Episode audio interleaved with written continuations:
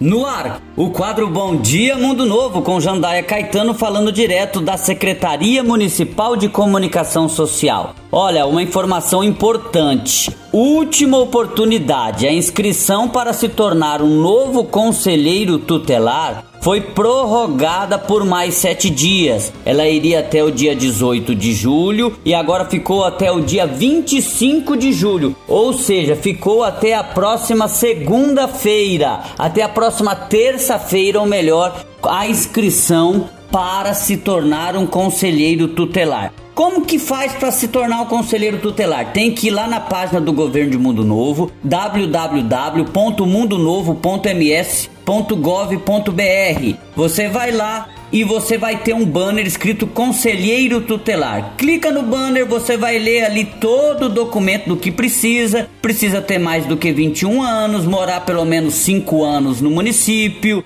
e ter pelo menos dois anos de experiência no trabalho com crianças. Diante disso, você vai preencher no final desse documento. Tem três páginas para você preencher e mandar para o e-mail do CMDCA, que é o CMDCA mundonovo@gmail.com. Mas está tudo lá no site da prefeitura, no banner Conselheiro Tutelar. O salário é superior a 3 mil reais mensal e, e o conselheiro ele tem um mandato de quatro anos, a partir de 2024 até o final de 2027.